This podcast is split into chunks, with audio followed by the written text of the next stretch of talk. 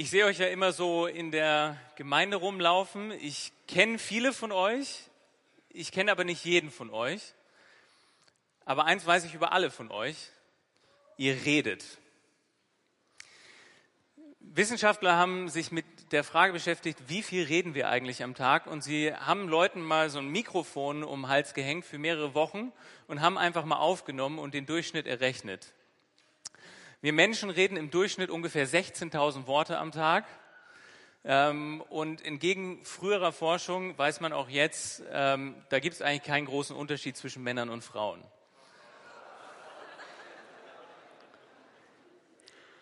Natürlich gibt es Unterschiede. Manche Leute reden viel, manche wenig. Der wenigste Reder in diesen Forschungsergebnissen war mit 700 Worten pro Tag.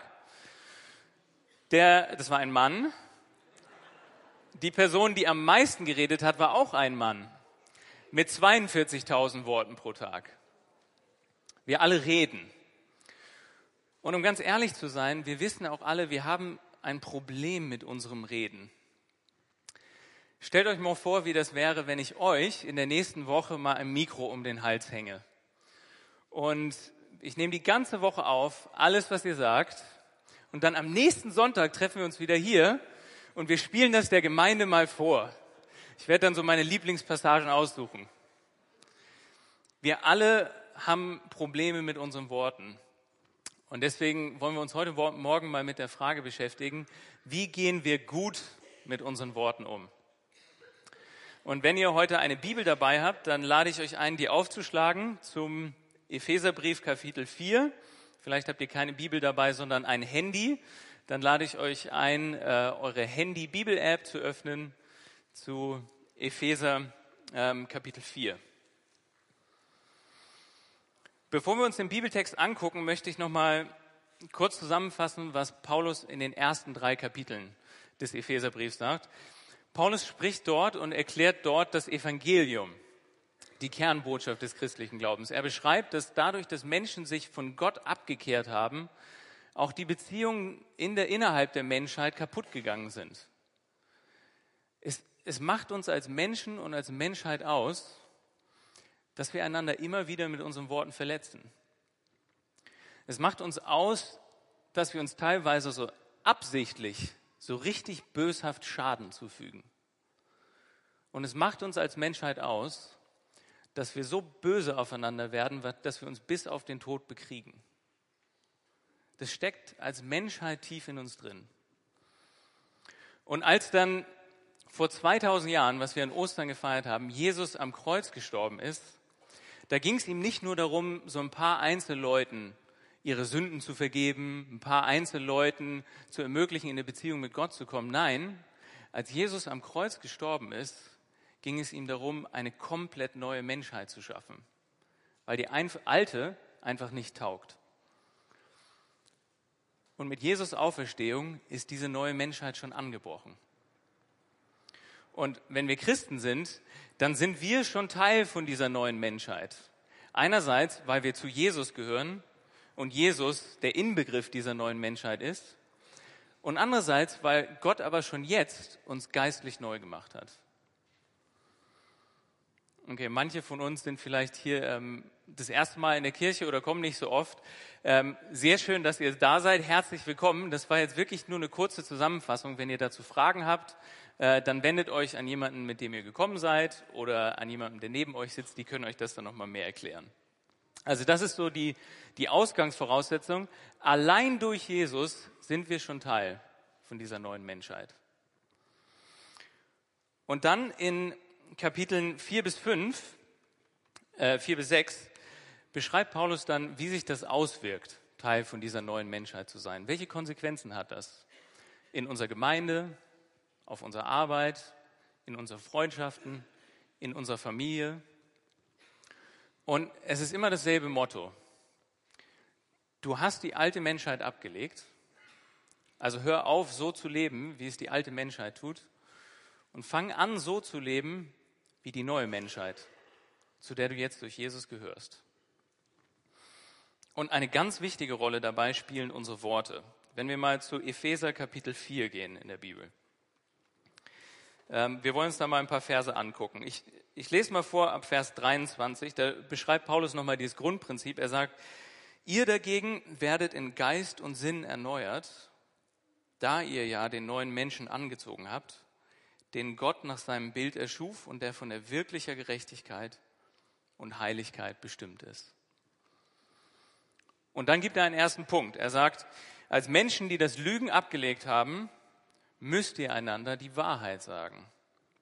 Und dann geht es weiter in Vers 29 auch nochmal zum Thema Worte, da kommen wir gleich nochmal drauf zu. Und dann in ähm, Vers 31 bis 32. Alter Mensch, fort also mit aller Bitterkeit, mit Wut, Zorn, gehässigen Gerede, schreit euch nicht gegenseitig an und verbannt jede Bosheit aus eurer Mitte. Und dann aber die neue Menschheit. Seid vielmehr umgänglich und hilfsbereit. Vergebt euch gegenseitig, weil auch Gott euch durch Christus vergeben hat. Vers 3, äh, Kapitel 5, Vers 3. Alte Menschheit. Von sexueller Unmoral jedoch, von Schamlosigkeit jeder Art und von Habsucht soll bei euch nicht einmal geredet werden. Das schickt sich nicht für Menschen, die Gott geheiligt hat. Auch Unanständigkeit, dummes Geschwätz, dummes Geschwätz und derbe Späße passen nicht zu euch. Neue Menschheit, benutzt eure Zunge lieber zum Danken. Und dann zuletzt noch in Vers 18 bis 19. Und betrinkt euch nicht, das ist die alte Menschheit, denn das führt zu einem zügellosen und verschwenderischen Leben, neue Menschheit, sondern lasst euch vom Geist Gottes erfüllen. Das geschieht, indem ihr euch gegenseitig mit Psalmen, Lobliedern und anderen geistlichen Liedern ermuntert, indem ihr aus vollem Herzen dem Herrn singt und musiziert, indem ihr Gott, unserem Vater und dem Herrn Jesus Christus alle Zeit und für alles dankt. In diesen Versen sehen wir dieses Muster. Wir, wir sind Teil der neuen Menschheit und deswegen sollen wir auch jetzt das ablegen, was zur alten Menschheit gehört. Und wir sehen auch, was wir mit unseren Worten machen, ist nicht irgendwie ein Randthema im christlichen Glauben, sondern es gehört ganz essentiell dazu. Wir wollen uns heute Epheser Kapitel 4, Vers 29 angucken. Lasst kein faules Wort über eure Lippen kommen, sondern nur Worte, die geeignet sind, um andere aufzubauen, so wie es gerade gebraucht wird, damit sie den Zuhörern gut tun. Worte sind wie, wie ein Dialekt. Also wenn man einen Sachsen trifft, dann erkennt man sofort an seinem Dialekt, dass er Sachse ist. Und genauso sagt Paulus, soll das auch bei uns Christen sein. Wenn man einen Christen trifft, soll man sofort an der Art und Weise, wie er mit seinen Worten umgeht, erkennen, das ist ein Christ. Gucken wir uns erstmal den negativen Teil an. Kein faules Wort soll über unsere Lippen kommen diese Redewendung, die Paulus da benutzt, faules Wort, das erinnert mich an faule Früchte. Ich habe euch mal ein Bild mitgebracht. Ihr kennt das, so man hat so einen Obstkorb zu Hause stehen und eine Frucht fängt an zu schimmeln, wird faul und es dauert nicht lange, bis alle anderen Früchte auch faul werden. Und so ist das auch mit negativen Worten. Wenn einer anfängt, negative Worte zu benutzen, dann breitet sich das aus, dann ist das ansteckend und die Leute um einen herum fangen auch an, auf so negative Weise zu reden. Und wenn ihr schon mal so einen Obstkorb vor euch hattet, dann wisst ihr auch, das fängt an zu stinken. Das ist so ein richtig ekliger, süßlich verwesender Geruch. Und wenn man in einem Raum ist, wo so ein Obstkorb irgendwo steht, dann möchte man sich nicht so lange aufhalten. Und genauso ist es auch mit unseren Worten. Wenn wir negativ reden, zum Beispiel als Gemeinde, dann schaffen wir damit eine Atmosphäre, die stinkt. Und da haben Leute keinen Bock da zu sein, wo so eine stinkige Atmosphäre ist. Es gibt natürlich sehr offensichtliche faule Rede. Einen groben Tonfall, Schimpfwörter, Beleidigungen, persönliche Angriffe. Mein Eindruck ist, dass wir als Christen ziemlich gut darin sind, diese Dinge beiseite zu legen. Bei uns kommt diese faule Rede, diese faulen Worte oft auf subtilere Weise. Und ich möchte euch nur mal zwei Beispiele dafür geben. Eine kritische, nörgelige Grundhaltung und Lästern oder abfällige Bemerkungen. Das sind nur zwei Beispiele von vielen. Das kann, kann ganz einfach anfangen. Kennt ihr diese Situation? Ihr kommt gerade aus dem Urlaub, sagt, ey, wir waren jetzt in Kroatien im Urlaub. Mann, das Wasser in Kroatien ist echt der Hammer. Ich habe das so genossen und ich habe mich so gefreut, einfach diesen Urlaub zu haben und einfach mal so schönes, klares Wasser zu genießen. Und euer Freund hört zu und sagt, ah, cool. Ja, wir waren ja auf den Malediven. Ähm, das ist das Wasser richtig cool.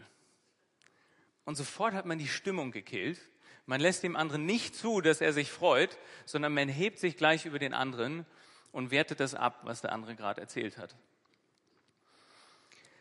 Das kann man noch aktiver machen, so eine kritische Grundhaltung. Und äh, nur um euch mal zu zeigen, ähm, dass ich hier nicht irgendwie vom hohen Ross auf euch runterrede, äh, ein Beispiel aus meinem Leben. Wenn man mich ein bisschen kennenlernt, dann hört man irgendwann vom Schiff. Ich habe mein FSJ auf dem Schiff äh, MV Dulos gemacht, mit einer christlichen Organisation. Und ähm, jeder, der mich kennt, weiß, dass das eine der prägendsten Zeiten in meinem Leben war.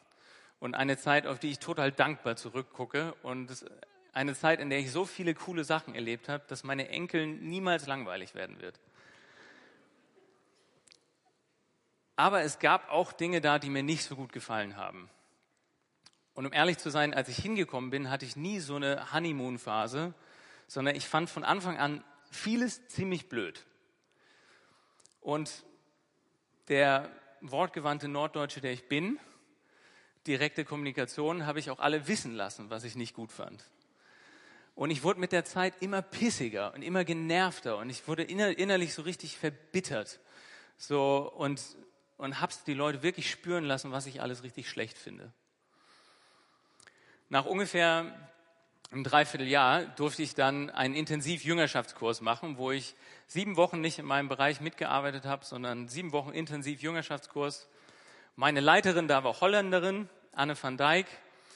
Und ähm, die hat es richtig gut gemacht. Und als Holländerin war sie natürlich viel schon an direkter Kommunikation gewöhnt und auch an kritischen Äußerungen. Aber so viel dann doch nicht. Irgendwann saßen wir mal am Tisch und sie guckt mich an. Moritz, ich kann es nicht mehr hören.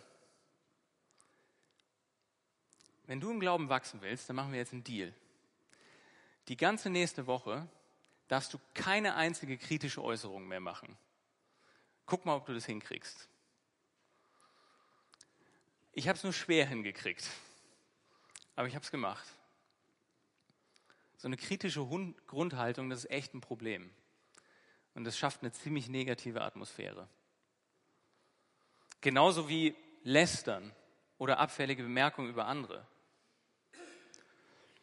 Oh, so wie die sich rausputzt, die muss es ja nötig haben.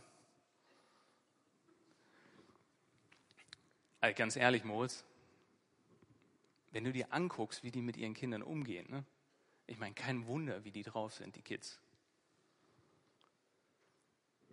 Ihr kennt das alle. Und manchmal, manchmal gibt es vielleicht Situationen, wo man auch mal über andere Leute reden kann, auch in der Gemeinde. Und wo man das mit einem ehrlichen Anliegen macht und mit einem guten Anliegen. Aber es ist eine unglaublich fließende Grenze. Und wie oft rutschen wir nicht ab dass wir über andere reden auf eine Art und Weise, die schadhaft ist, die verletzt. Solche faulen Worte, die gibt es nicht nur außerhalb der Gemeinde, die gibt es auch hier. Und ganz ehrlich, das ist ein Problem. Das ist ein Problem einerseits, weil es heißt, dass wir als Gemeinde gar nicht so leben wie diese neue Menschheit, zu der wir eigentlich gehören. Und ist es ein Problem, weil die Gemeinde dann zu einem Ort wird, der stinkt, wo Leute sich nicht so wohlfühlen, wie sie eigentlich sollten. Paulus schreibt hier, lasst kein faules Wort über eure Lippen kommen. Mir gefällt diese Formulierung. Wenn du diesen, diese Worte schon im Sinn hast, wenn sie schon in deinen Mund runterkommen und wenn sie dir schon auf der Zungenspitze sitzen, dann lass sie nicht über deine Lippen kommen. Lass sie auf deinen Lippen sterben. Da ist so ein Paradox. Wir gehören schon zur neuen Menschheit, Aber um das auszuleben, wer wir sind, da müssen wir kämpfen. Und das ist ein richtiger Krieg, wo wir uns anstrengen müssen. Lasst kein faules Wort über eure Lippen kommen. Das erfordert Arbeit. Als ich auf dem Schiff dieses Problem hatte, dass ich immer so kritisch war, da bin ich irgendwann beim Bibellesen über diesen Vers gestolpert. Und ich habe ihn auswendig gelernt und habe ihn dann mit in meinen Alltag genommen. Und ich erinnere mich noch gut an eine Situation. Ähm, wir hatten gerade eine Veranstaltung, wo wir eingeladen haben, dass Leute anfangen, an Jesus zu glauben. Und es war keine gute Veranstaltung. Und ich war wieder, ich hatte wieder so einen Hals. Und ich weiß noch, wie ich zurückgekommen bin aufs Schiff von dieser Veranstaltung und im Essenssaal eine Freundin von mir treffe, nur so im Vorbeigehen. Und sie so, na Moritz, wie war die Veranstaltung? Und innerlich liegt es mir schon auf der Zunge. Scheiße war die Veranstaltung. Boah, die haben nicht mal das Evangelium erklärt. Die haben, die haben so manipulativ zum Glauben eingeladen. Die haben sich nicht drum gekümmert, was mit den Leuten passiert danach. Und ich war kurz davor, mich so richtig bei ihr auszukotzen. Und dann kommt mir dieser Vers in den Sinn. Lasst keine faulen Worte über eure Lippen kommen, sondern nur Worte, die geeignet sind, um andere aufzubauen. Und ich dachte mir, Mann, wenn ich das jetzt sage, dann kriegt die auch eine ganz negative Haltung gegenüber diesem Schiff dann ändert sich nichts an der Situation. Und auch mir geht es nicht unbedingt besser, weil ich nur noch meine negative Haltung bestärkt habe. Mir kam dieser Vers in den Sinn und ich gucke sie an und sage, hm, ich fand es nicht so doll und ging schnell weiter. In dieser Predigt kann ich wirklich nur ganz einzelne beispielhafte Situationen ansprechen. Und deswegen ist meine Herausforderung an euch, lernt diesen Vers auswendig. Das ist so ein guter Vers. Und das Wichtigste, was ich euch mitgeben kann heute, ist dieser Vers. Deswegen meine Herausforderung an euch, geht nach Hause und fangt an, diesen Vers auswendig zu lernen und nehmt ihn mit in euren Alltag. Und Gott wird diesen Vers in eurem Herz anwenden, in ganz unterschiedlichen Situationen, die ich jetzt noch gar nicht kenne, und wird Stück für Stück euch helfen, so zu leben wie diese neue Menschheit, zu der ihr durch Jesus schon gehört. Und das Interessante ist, wenn wir anfangen, so unsere Zunge zu kontrollieren, so dieses Zwanghafte von außen, dann beginnt sich Stück für Stück auch unsere Herzenshaltung zu ändern gegenüber Personen und Situationen, mit denen wir zu tun haben. Das Gute ist, Paulus ist bei dieser ganzen Geschichte nie nur negativ. Er sagt nie nur, hört auf, das zu machen, hört auf, das zu machen, sondern er sagt auch immer, sondern fangt auch an, das zu machen. Paulus schreibt, Lasst keines, kein faules Wort über eure Lippen kommen, sondern nur Worte, die geeignet sind, um andere aufzubauen. So wie es gerade gebraucht wird, damit sie den Zuhörern gut tun. Unsere Worte sollen aufbauen. Das heißt, mit unseren Worten sollen wir helfen, dass es Menschen in ihrem Leben ganzheitlich gut geht. Als Teil der neuen Menschheit sind wir nicht, wir sind nicht Teil der neuen Menschheit nur für uns selbst, nur damit es uns gut geht, sondern wir sind Teil der neuen Menschheit, damit es auch den Leuten um uns herum gut geht. Denk mal zurück ans Alte Testament. Als Gott Abraham erwählt hat, da hat er Abraham, diese einzelne Person erwählt, aber nicht für sich selbst, sondern er hat Abraham ausgesucht und hat zu Abraham gesagt, du sollst ein Segen sein und durch dich werden alle Völker der Erde gesegnet werden. Und wir sind auch Teil der neuen Menschheit, nicht nur für uns selbst, sondern für die Menschen um uns herum, damit es denen gut geht. Ich lade euch mal ein, ins Internet zu gehen. Im Internet kann man richtig viele gute Tipps finden zum Thema, wie man sich unterhält. Tipps zum Smalltalk führen, Tipps dafür, wie man ähm, jemanden ermutigen kann, Tipps dafür, wie man mit seinem Ehepartner reden kann und so weiter. All solche Tipps. Aber bei allen Tipps, die ich jetzt gefunden habe, dreht sich jetzt endlich immer um mich selbst. Früher oder später kommt der Haken und wenn du so mit deinen Worten umgehen kannst, wirst du in deinem Berufsleben richtig erfolgreich sein. Wirst du richtig auf der Karriereleiter Fortschritt machen. Oder fang an so zu reden, weil dann wirst du richtig viele Freunde haben und alle finden dich cool dann. bei Paulus hier sind die Rahmenbedingungen ganz andere. Er sagt, fangt an, mit euren Worten anderes Gutes zu tun, weil Gott euch durch Jesus Christus so viel Gutes getan hat. Unsere guten Worte sind letztendlich nicht für uns selbst da, sondern sie sind eine Antwort auf Gott, der für uns da ist. Auch für aufbauende Worte möchte ich euch nur zwei Beispiele geben. Ähm, und ein erstes Beispiel ist Wertschätzung. In Deutschland und gerade auch in Norddeutschland, finde ich, äh, sind wir gut vertraut mit diesem Motto, nicht geschimpft ist genug gelobt. Manchmal hat man ja schon das Gefühl, es ist fast künstlich, sich bei Leuten zu bedanken. Meine Mentorin aus diesem Jüngerschaftskurs, ähm, die hat mir auch in diesem Bereich weitergeholfen. Ich hatte dann einen Tag, musste ich dann mal probeweise im Maschinenraum mitarbeiten mit einem Australier namens Olli. Und ähm, ich weiß noch genau, dann saß ich mit meinen schmutzigen Klamotten, Klamotten, saß ich in der, in der Messe und dann kommt meine Mentorin auf mich zu und sagt, sag mal, ähm, wie war es eigentlich mit Olli zusammenzuarbeiten? Oh, das war richtig super. Ja, was war so toll daran? Ja, das ist einfach so ein mega sympathischer Typ, der hat so einen Humor, der ist voll locker drauf, aber der ist so richtig kompetent auch in dem, was er macht, konnte mir das richtig gut erklären. Und wenn man mit ihm so arbeitet, dann fühlt man sich einfach wohl, man vergisst voll, dass wie die Zeit vergeht. Wow, toll, hast du ihm das auch gesagt? Nee, dann hat sie gesagt, okay, du hast jetzt zwei Tage Zeit und dann gehst du zu Olli und sagst ihm all das, was du gerade mir gesagt hast. Und das habe ich gemacht und tatsächlich ist daraus dann auch eine Freundschaft entstanden, weil das war einfach richtig gut mit Olli. Wertschätzende Worte sind gar nicht schwer. Und ich möchte uns ermutigen, dass wir denen mehr Raum in unserem Leben geben. Ich rede hier nicht davon, dass ihr irgendeine geheuchelte Floskeln raushaut. Aber wenn ihr ernsthaft nachdenkt, dann könnt ihr zu fast jeder Person, die ihr kennt, eine Sache sagen, die ihr ernsthaft an ihnen schätzt. Ich möchte noch einen zweiten Aspekt von aufbauenden Worten ansprechen und das ist ein Aspekt, den wir ganz oft vergessen und das ist Ermahnung. Die harmoniegepolten Leute hier unter uns könnten aufbauende Worte natürlich auch verstehen als Friede, Freude, Eierkuchen um jeden Preis. Ich darf nichts sagen, wo jemand danach sich nicht mehr so gut fühlt. Aber das stimmt nicht.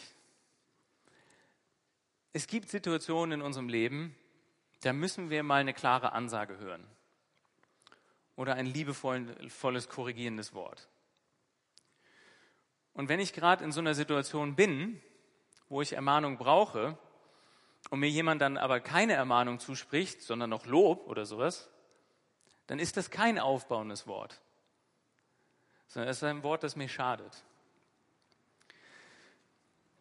Auch hier noch ein Beispiel von mir. Mein erstes Semester im Theologiestudium. Während der Weihnachtsferien gehe ich nach Hause und ich treffe mich mit äh, meinem Mentor und damaligen Pastor Christian Bach in Hamburg. Und ich weiß noch, wie ich während der Weihnachtsferien bei ihm oder nach den Weihnachtsferien bei ihm im Büro sitze und äh, wir uns unterhalten und ich erzähle von meinem ersten Semester. Und dann erzähle ich ihm auch von dem Weihnachtsabschlussgottesdienst an dem ich gepredigt habe. Das erste Mal seit Jahren, keiner weiß wirklich warum, dass ein Student die Weihnachtsabschlusspredigt halten durfte. Und ich war ziemlich aufgeregt vorher, aber ich habe die Predigt gehalten, es hat mir richtig Spaß gemacht. Und nach der Predigt sind so Leute auf mich zugekommen und so, wow, Moritz, du bist im ersten Semester, sag mal, wozu bist du überhaupt hier? Du kannst doch schon alles. Dozenten sind auf mich zugekommen und haben gesagt, wirklich toll haben Sie das gemacht. Vielleicht sollten wir wieder mal mehr Studenten predigen lassen. Und ich sitze mit meinem Mentor und ich sage ihm, du Christian, ne, also ich bin da so ein bisschen zwiegespalten. Weißt du, einerseits so möchte ich das auch, dass ich einfach meine Gaben einsetzen kann und so. Ja, und andererseits denke ich manchmal so, boah, ich, ich stehe da auch echt in der Gefahr, stolz zu werden. Und Christian guckt mich an grinst und sagt, Hä? Moritz, wir wissen beide, dass du stolz bist. Manchmal ist ein aufbauendes Wort auch ein Wort der Ermahnung.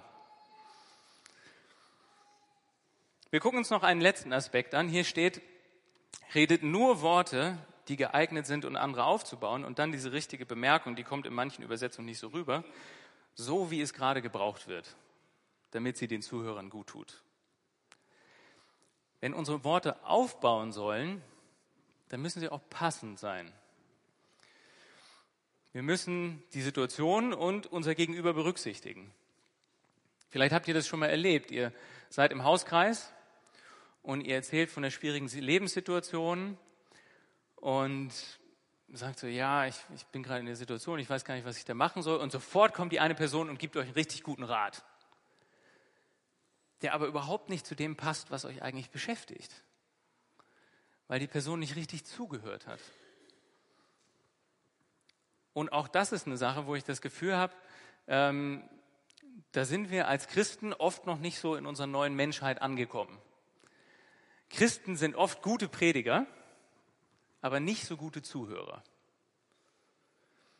Und wenn wir aber Worte sprechen wollen, die andere Leute aufbauen, dann müssen wir lernen zuzuhören, auf die Situation zu achten, auf unser Gegenüber achten, Rückfragen zu stellen, nicht, nicht gleich mit einem wohlgemeinten Wort vorzupreschen, sondern sich Zeit zu lassen und zu überlegen, was braucht die Person hier wirklich? Und das erfordert auch eine Herzenshaltung, die nicht uns selbst in den Mittelpunkt rückt, sondern den, mit dem wir reden. Ich komme zum Schluss und fasse nochmal die Predigt zusammen und man kann das einfach so super mit diesem Vers, weil es so ein guter Vers ist, den wir alle auswendig lernen werden. Also, meine Predigt.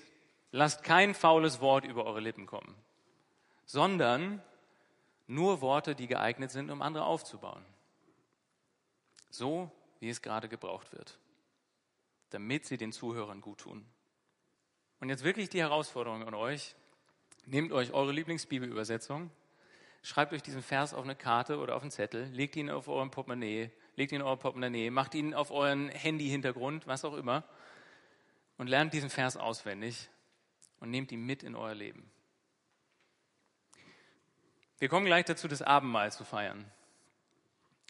Und das Abendmahl erinnert uns daran, dass wir nur durch das, was Jesus getan hat, Teil der neuen Menschheit geworden sind. Und wenn wir uns gleich hier so als dieser Kreis aufstellen, dann ist das schon ein Bild dafür. Wir sind als Christen nicht alleine, sondern wir sind Teil der neuen Menschheit. Wie wäre es, wenn wir anfangen, so zu leben? Was würde das bei unserem Arbeitsklima verändern, in unserem Beruf? Was würde das in unseren Freundschaften verändern? In unseren Beziehungen zu unserem Ehepartner? In unseren Familien? In unserem Hauskreis? In unserer Gemeinde? Wir sind schon Teil der neuen Menschheit. Wie wäre es, wenn wir auch so leben? Amen.